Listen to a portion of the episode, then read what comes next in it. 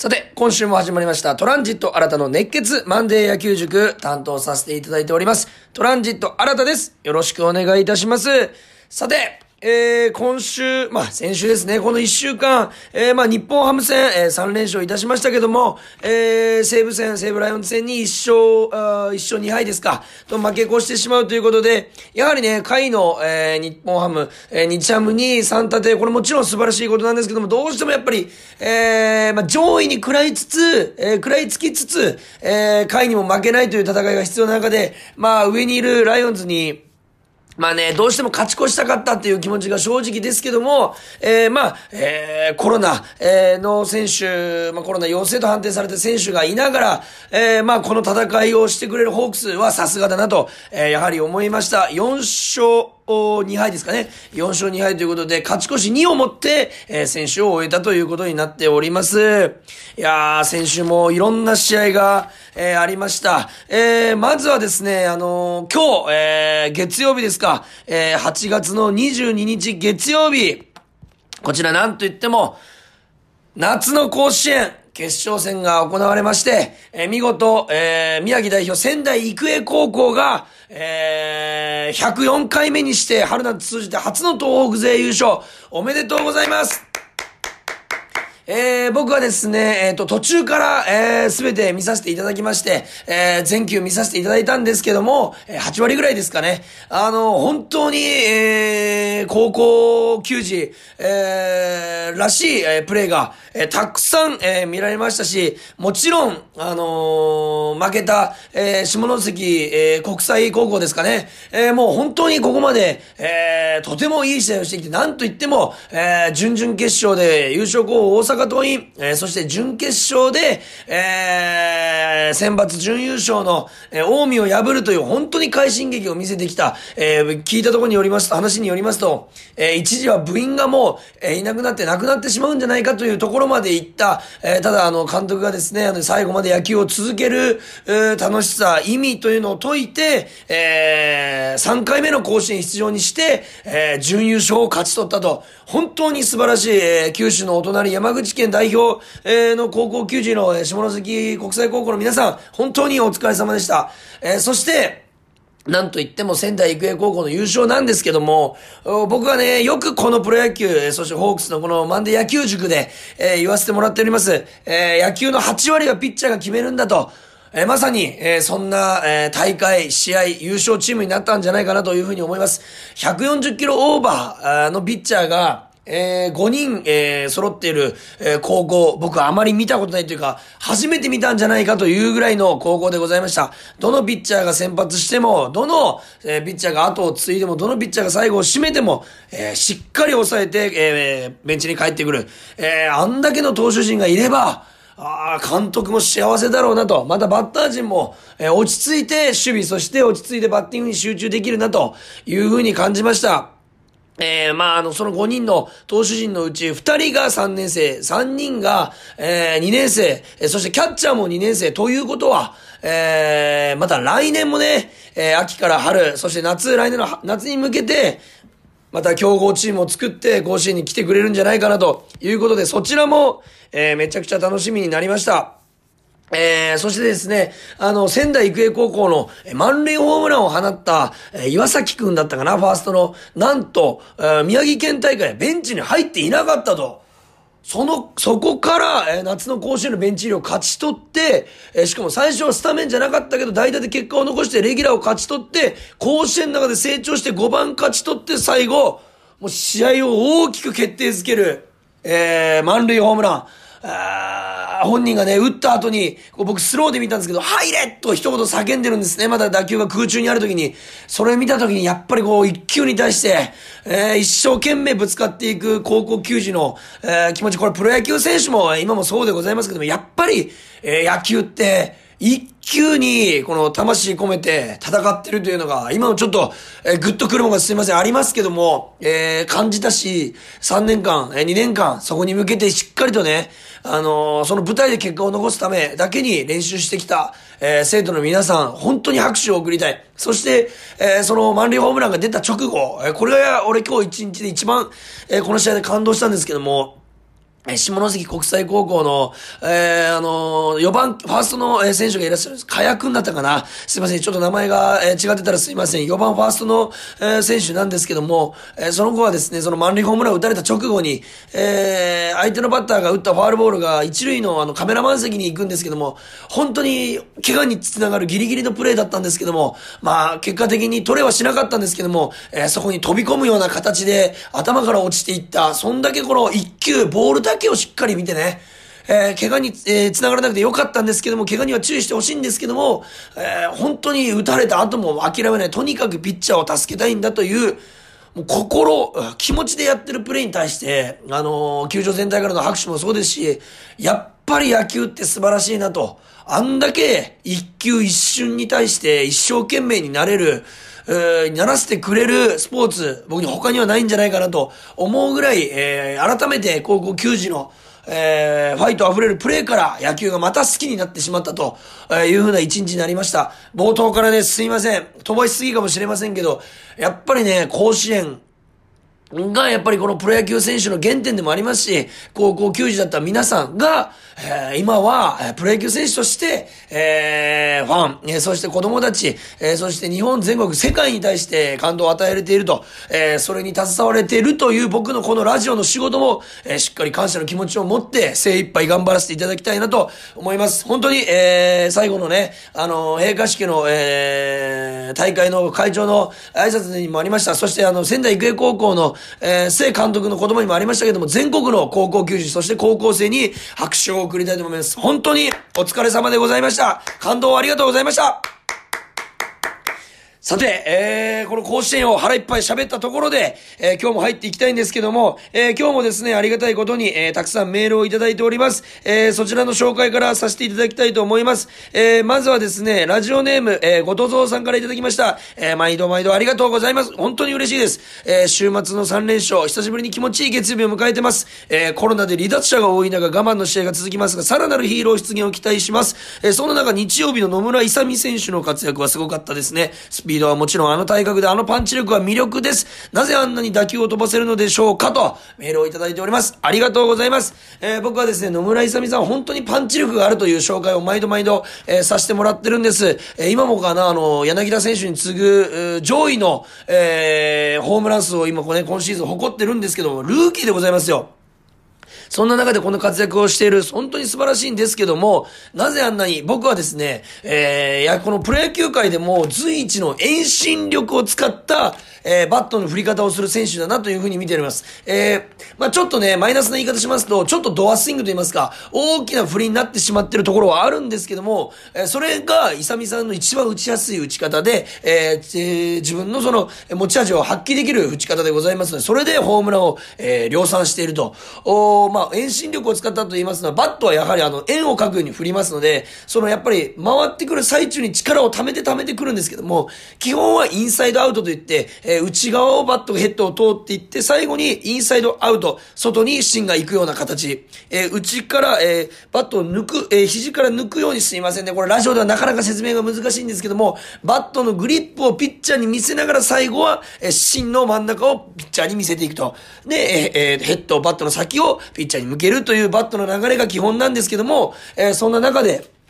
え、野村勇選手はですね、え、もちろんその形はあるんですけども、え、ちょっと、え遠回りのスイング。で、実はこれの方が遠心力が出るんですね。えこれを利用した、え広角に打つ、えバッターでございます。えなのでその、え遠心力の使い方がうまいのではないかなと、え僕は思います。そしてガルビッシュ選手とともに内野陣の救世主になりますか？ということで、え後半で話させていただきますけども、えコロナ、え疑い、そしてコロナ陽性の、え選手がちょっと、えここに来て、えまた多発しまして、えー、レギュラーが抜ける中で、えー、やっぱりガルビスさん、えー、そして野村勇さん、えー、他の内野手もそうですけども、野手陣そうですけども、やっぱりみんなの力が必要ですから、必ず救世主になってくれると思います。ごとぞさんメールありがとうございます。そして続きまして、空飛ぶペンギンさんからいただきました福岡の女性の方ですね。29歳の方ありがとうございます。新田さん、リスナーの皆さん、そして我らがホークス、えー、一週間お疲れ様でしたと。8月も、終わりに差し掛かり、連勝を、えー、連戦を勝ち越せたことをほっとするだけでは、えー、連戦を勝ち越せたことにほっとするだけではいけない時期になっていることにびっくりしていますと、本当にもう後半に差し掛かってますもんね。えー、それでも選手は4勝と勝ち越せたこともそうですが、個人的には19日金曜のバンド投手の今季初勝利。後で解説させていただきます。たくさんホームランが飛び出した21日の日曜日のお立ち台メンバーが和田選手と、えー、野村選手だったことがとても嬉しい一週間でしたと。えー、負け出し試合は打線がうまく投手を援護できなかったイメージで、えー、リーグ1位の西武に、えー、対して手強さを感じてしまっているのかなという印象も感じられましたと、えー、いうメールいただいております。さらに先週は全試合きっちり見れたわけではなかったので、新田さんの試合の解説を聞いて、今週のビジター6連戦を万全の体制で迎えたいと思います。えー、そしてまた、えー、これからもさらなるご活躍を楽しみにしていますと、メールいただいております。ありがとうございます。やっぱりね、このあのー、和田投手、がですね、球団通算奪三振1757を達成した、えー、日米通算150勝と、えー、その人同じ、えー、お立ち台勇さん、えー、ということで、ファンに、えー、とってもですね、本当に嬉しい、えー、活躍だったと思います。本当ね、こういった選手がね、しっかり活躍してくれる和田投手なんて、本当に今一番計算ができる投手でございます。えー、5回、6回しっかりね、えー、勝ちの権利を持って降りてきてくれる、本当にチームにとって、必要な存在でございますから、これからも和田投手よろしくお願いします。空飛ぶペンギンさんありがとうございます。そしてラジオネームまちこさんからいただいております。シンプルに、楽しくラジオを聞いてますといただいております。嬉しいお言葉でございます。楽しく聞いてくださってることが一番でございます。えー、これからも、えー、楽しんでもらえるように頑張りたいと思います。えー、そして、えラジオネームリングス所沢さんからいただきました。これ皆さんなんと初めてメールします。所沢に住むライオンズファンの方からメールをいただいております。ちょっとこれね、正直言って最初は複雑だなと思ったんですけど、今ね、めちゃくちゃ嬉しいんですよ。毎週スポティファイを通じて拝聴してますと。俺ね、ホークスファンにね、とってね、聞いてもらって、えー、喜んでもらえるラジオというのを目指して、えー、いますし、これからもやっていきたいんですけども、やっぱり、その根幹の根幹には野球が僕好きなんですよ。だから野球を好きになってもらいたいという気持ちでやってますので、やっぱり他球団のファンの方に聞いてもらえる本当に恐れ多いですし、えー、西武ライオンズさん今1位でございますから、えー、そことの試合、えー、激化してくる中で、今はね、敵チームかもしれませんけど、野球ということでは同じチームでございますから、えー、そんなライオンズファンの方からメールいただいたことを本当に嬉しいです。えー、ライオンズ戦以外はホークス戦見られませんが、いつも新田さんのレポートを参考にしてます。嬉しい。えー、プレイヤー目線とファン目線を絡めて話してくれるのでとてもわかりやすいです。カンニング竹山さんに代わってホークスワン芸人でテレビに出られるのを日を楽しみにしています。えー、皆さんの力でぜひね、竹山さんと一緒にテレビに出られるように、皆さん応援よろしくお願いいたします。えー、藤本監督の T シャツをいただけた際は、来月一緒に観戦するホークスファンの友人にプレゼントします。嬉しい、それでもいいですよ。メールありがとうございます。これからも放送楽しみにしてます。またクライマックスシリーズで戦いましょう。かっこいい言葉でございます。よろしくお願いします。こちらこそ皆さんメールありがとうございます。本当にオープニング長くなってますが、こんだけの方に支えられている、本当に、えー、嬉しいです。えー、これを聞いてる他球団ファンの皆さん、えー、今回の、えー、ライオンズファンのリングス、所沢さんのようにですね、あの、このようにメールいただくと僕も嬉しいです。これからもよろしくお願いいたします。そして話は変わりますが、今週も夏休みスペシャルとしてプレゼントがあります。まだまだ夏休みが続きますね。えー、今回はですね、9月12日月曜日、ホークス対ライオンズ戦のペアチケットを3組の方にプレゼントいたします。えー、9月12日月曜日、ホークス対ライオンズ戦を3組の方にプレゼントします。ご希望の方はお名前、住所、電話番号、そして番組の感想をちょっと長めに添えて、kor.rkbr.jp まで送ってください。kor.rkbr.jp までよろしくお願いいたします。メールの件名にはプレゼント希望と書いて送ってください。えー、皆様からのメールをお待ちしております。それでは結構長くなりましたが、えー、中身に入っていきたいと思います。今日も行きましょうプレイボールトランジット新たの熱血マンデー野球塾。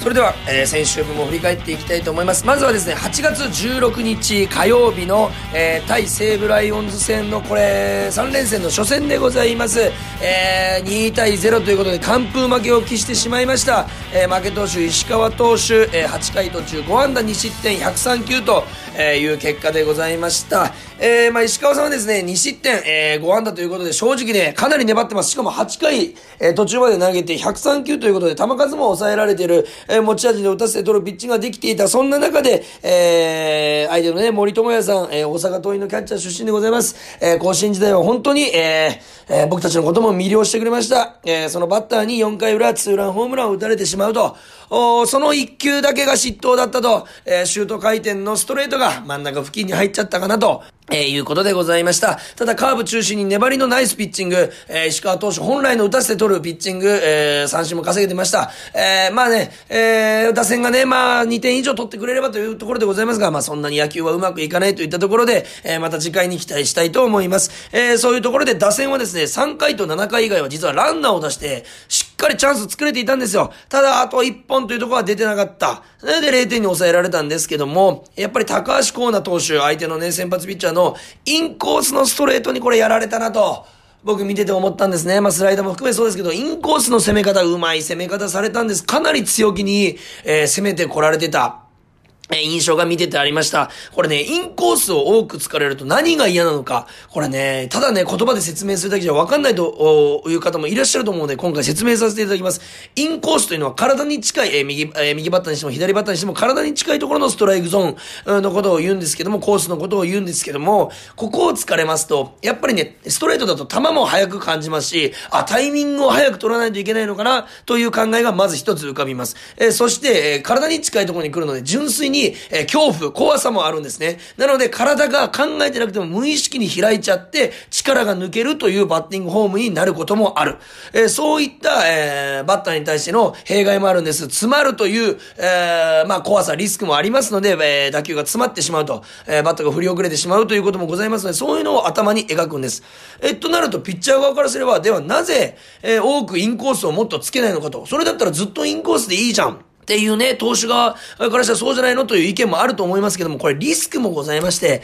えー、体に近いところということは目からしても近いですので、あのー、長打をね、打たれる可能性が、えー、高いんくなるんですよ。お一番ね、やっぱり、まあ、まあ、一般的に言われるリスクが低い無難なところというのが、アウトコース低め、アウトローというコースなんです。ここに投げておくと、長打は少ない可能性が低いと言われているところで、やっぱりインコースに来ると、ちょっと間違えば、えー、真ん中の高さになってしまいますし、えー、体に近いところ、そしてインコースの、えー、をホットゾーンとしてる強打者多いんですね。え、なのでそこばっかりをつくと、やはり打たれる可能性がある。ということで、投手もたまにそこに投げる。そして、インコースをうまく使えるかどうかが、これプロ野球で渡っていくためために、大きな、え、ポイントとなってくると。これはまあプロ野球以外でも、え、ピッチャーをしている、え、ピッチャー、ピッチャーをしている選手であれば、全員インコースの使い方が鍵となってくる。え、これは本当に野球の定石でございます。なので、インコースにしっかりコントロールできるピッチャーが、いいピッチャーという傾向にございます。えー、まあ切り替えてね、行きたいと思った矢先8月17日水曜日、まさに切り替えて5対3、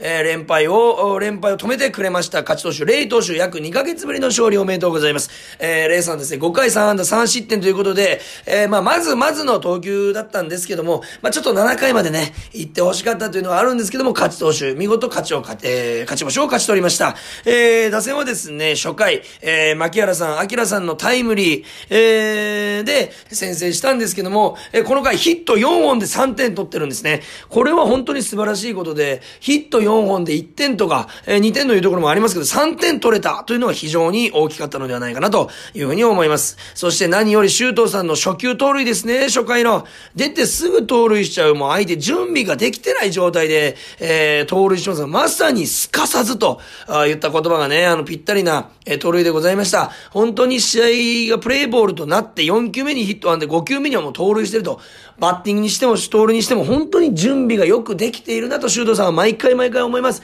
準備ができているからこその、えー、プレーでございました。さすがの修道さんでございます。そして、こちらもすごい4回表見ましたか皆さん。この試合の一番プロっぽいプレーでございました。三森さんの、えー、ランナーに出た直後、初球を、まずセカンドに盗塁、そして次の球でに、えー、三塁に盗塁すると、2球で2投3投と盗塁を2個決めてしまうと。こんなん見たことないっすよ、こんな盗塁。で、その後、カイさんのスクイズと今宮さんのタイムリーヒット1本でこの回2点を取ると、素晴らしい攻撃、その口火を切ったのが三森さんの、えー、2盗塁でございます。この、えー、えー、回ですね、実はですね、中村明さんがデッドボールでしょ、えー、で、えー、先頭としてランナー出るんですけども、三森さんがセカンドゴロになってしまったと。それで自分だけランナー残ってしまうんですけども、あ送りバントするより、えー、ランナーを進めた結果、ワンアウト三塁を自分の足で掴み取ると。いうことでございました。本当にね、試合の流れ1点差でしたけども、えー、試合の流れをしっかりここで持ってくる、三森さんの超プロ級の、えー、プレーでございました。そして8月18日木曜日5対8と3点差で負けてしまいました。この試合はですね、東山さんが6回9安打7失点90球ということで、ちょっと炎上というか、えー、まあ、打たれてしまった、あということでございますね。まあ、こういう時もあります。えー、西武さん相手に前あの、ノーノーをやりましたけども、それをやり返されたかなという形でございます。ただですね、序盤の大量失点があったんですが、あったんですが、えー、バッター陣は地道に点を重ねて、えー、最終的に5点は取って、えー、いると。いうことでございますので、そのバッターの粘りというのは素晴らしかったんじゃないかなというふうに思います。柳田さん、デスパイネさんの4番5番のつながり、ここから鍵になってくると思いますけど、この日、えー、2人ともよく打って、えー、そしてさらにですね、柳田さん、デスパイネさんの連続ヒットが2回あったのかな。えー、この4番5番が繋がってくると、この夏場はとてもチームにとって大きいですので、えー、次からの試合にも期待したいなというふうに思います。そして8月19日、ペイペイドームに戻ってきまして、日本ハム3連勝、やりました。ありがとうございます。ホークス、えー、ァンの皆さんおめでとうございます。えー、まず、えー、初日ですね。これが今週の MVP7 対2と勝利したんですけども、勝ち投手、バンド投手でございます。これはもう今週の超超 MVP 級のピッチング選手になってくれたんじゃないかなというふうに思います。6回途中1安打無失点74球でございます。えー、なんと坂東投手、1995年12月27日生まれ、僕が1995年12月15日生まれですので、わずか、えー、12日違いの同級生でございます。花の95年組と僕は言わせてもらってるんですけども、花の95年組プロ野球選手で言いますと、えー、松井裕樹さんや、えー、森友哉さん、えー、などがいる、えー、世代でございます。ホークスで言うと上林さん、えー、などもいらっしゃる世代でございます。えー、やっぱり同年代で活躍するというのは本当にね、嬉しいことですし、勇気をもらえる、そういったピッチングで、まさにそういったピッチングでございました。6回途中、1安打74球で、しかも奪三振6で、デッドボールの1個のみ四死球は、120点とね、斎藤和美さんが言ってましたけども、本当にね、そのピッチングができたんじゃないかなと。で、何が良かったかって言いますと、球数がまず少ない。えー、これまだね、俺8回9回までいけたんじゃないかという球数。そして、えー、テンポも良かった。そしてさらに一番良かったのがね、回を追うごとに、あの、体の力が抜けてきて、ストレートが走り出したんですね。普通、スタミナが切れていきますので、落ちていくんですけども、えー、キレというものは威力というものは、どんどんストレートの威力が上がっていった。これはその試合にうまく馴染んでいって、さらにいい力が抜けて平常心で投げられたというのがあるんじゃないでしょうか。やっぱりね、えスポーツ含め特に野球はそうですけども、10割の力じゃなくて8割の力でいいから、えー、形を意識してやるというのがあるんですけども、まさに、えー、投球フォーム、綺麗な投球フォームで8割の力で伸びるストレートを投げていたバンドさん、おめでとうございます。はえー、先発初勝利ですね。先発投手としての初勝利、おめでとうございます。そして同年代これからも頑張ってください。僕も応援しております。えー、まあ、打線で言いますと、4打数4安打ということで、柳田さんが2打点、えー、打率も2割7分までこの時点で上げてきて、えー、非常にチームの主軸としてこの夏、やっぱりね、本人もね、かなり、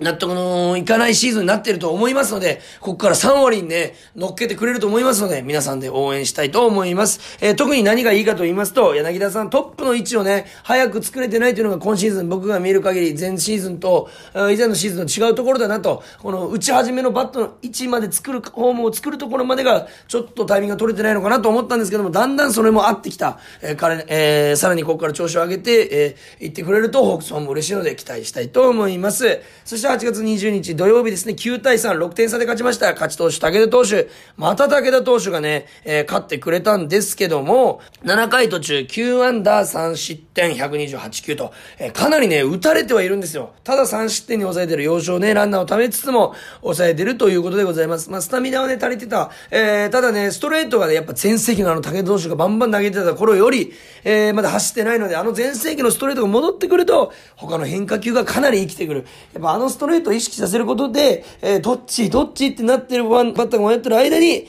どんどん追い込んで勝つと。これが武田投手の持ち味でございますので、えー、その武田投手に戻ってくれることを、えー、期待したいと思います。えー、そして打線はですね、あのー、本当にあの、コロナの陽性者が、えー、多く出まして、大幅な入れ替えを余儀なくされるんですけども、これですよね。これ本当にすごい。4回でしたっけ ?7 点を取って、えー、2-0から7点を取って逆転したんですよ。7対2まで行ったんですけども、この試合、なんと言っても先発、牧原さん、えー、そしていつもだった中村明さんとか、あがいらっしゃる中で、三森さんもいらっしゃる中で、えー、そのメンバーが出れない。さあ、どうするといった中で、高田さん、高田さん、そしてガルビスさん、佐藤さん、谷川原さん、野村さん、みんな活躍しました。普段ね、控えメンバーの方々が、本当にね、活躍しまして、やっぱり選手層が12球団1だな、というふうに思いました。誰が出ても結果を残す、えー、このね、メンバー全員、えー、ヒットを放ったんですよ。そして決勝打を上げた選手もいる。ガルビスさん、同点、えー、タイムにもありました。そして高田さんの、えー、ツーベースも、本当にでかかった。えー、みんながね、結果を残したいという気持ちで臨んでいる、普段から臨んでいるっていうのが、本当にわかりました。主力がいない中で13アンダー、バッター陣本当によく頑張ってくれました。ありがとうございます。お疲れ様でした。この選手たちがね、活躍しますと、ファンたちも、やっぱり全員で戦ってるんだっていう気持ちになりますので、えー、これからも期待したいし、えー、コロナで抜けられた方、えー、まずは体調、え管理を第一にしていただいて、早くチームに戻ってきてくれることを期待したいと思います。そしてね、それを機に、えまあ、体をね、しっかり休めていただきたいなと、これからね、最終も最も大切なところに迫りますので、体を休めて、ゆっくり休めていただきたいなというふうに思います。そして昨日ですね、8月21日日曜日5対1ということで、和田投手が、えー、やり返し、えー、リベンジのマウンドになりました。5回3安打1点66球ということで、まあ5回ということが決められていた、えー、というふうな話を聞きましたけども、えー、しっかり投げてくれました。やっぱり一番計算できる、今一番ホークスで計算できるピッチャーでございます。えー、前回打ち込まれていましたが、しっかりと切り替えて、えー、修正しまして、強気に、これまた高橋光成さんにやられたインコース攻めをしっかりね、和田投手が、やれてた。そのね、強気なね、リードをしてくれた、えー、カイさん、えー、もそうですけども、バッテリーとして、いい、えー、まあね、あのー、攻め、えー、ができたんじゃないかなというふうに思います。特にね、チェンジアップ、右バッターに対しての毎回言ってますけど、アウトコースのチェンジアップ、キレッキレでございました。もう打たれる気がしない、えー、そんなピッチングでございました。えー、打線はですね、久々のホームラン構成ということで、5点の全得点がホームラン、えー、イサミさん、野村イサミさんと、えー、2本のホームランもありました。えー、特にね、ギータファンにはたまらない、あの、まあ、俗に言う変態打ちだとかもね、言われることもありますけども、どうやって打ってるのというような最後は片手で打つと言ったようなホームランもございました。えー、本当にギータファンにはたまらない打ち方なんじゃないですか？あれは、えー、外角のスライダーを、えー、まあ、打つギリギリまでは両手ですけども、最後は片手を離してフォローする。打った後も変わった形してましたよね。あれが柳田さんの凄さですよね。もうしっかりと、バットにボールが当たるまで振り、えー、は力を入れてて、で、一定の角度で上がればもう絶対スタンドなんですよ、柳田さんは。やっぱりいい時の柳田さんがね、戻ってきてくれることを期待して、今どんどん上がってきてくれますから、えー、今週も期待したいと思います。えー、ホークスにとってはですね、かなり、えー、厳しいスケジュールになっております。まあ、全チームそうですけども、特にね、ビジターでの連戦が続きます。えー、楽天戦、そして札幌ドームと、えー、続きますので、今週もしっかり応援していきたいなというふうに思います。そしてですね、今週先ほども言いましたけど、夏休みスペシャルといたしましてプレゼントがあります。えー、9月12日月曜日、ホークス対西武戦のペアチケットを3組の方にプレゼントいたします。えー、ご希望の方はお名前、住所、電話番号、そして番組の感想を添えて、kor.rkbr.jp まで送ってください。懸命にプレゼント希望と書いて送ってください。本当に今週もたくさんのメールありがとうございました。感謝感激雨新でございます、えー、これは他のラジオとかでも言わせてもらってるんですけども、えー、マンデー給食では初めてかな、えー、来週も、え、頑張っていきたいと思います、え、今週もホークス、えー、しっかり勝ち越して帰ってきてくれることを、え、願っております。そして、えー、他球団ファンの皆さんも聞いていただきありがとうございます。また皆さんからのメールお待ちしております。そして何より、えー、甲子園球児の皆さんお疲れ様でした。そして仙台育英学園高校優勝おめでとうございます。それでは今日もこれでマンデー野球塾終わらせていただきます。ゲームセット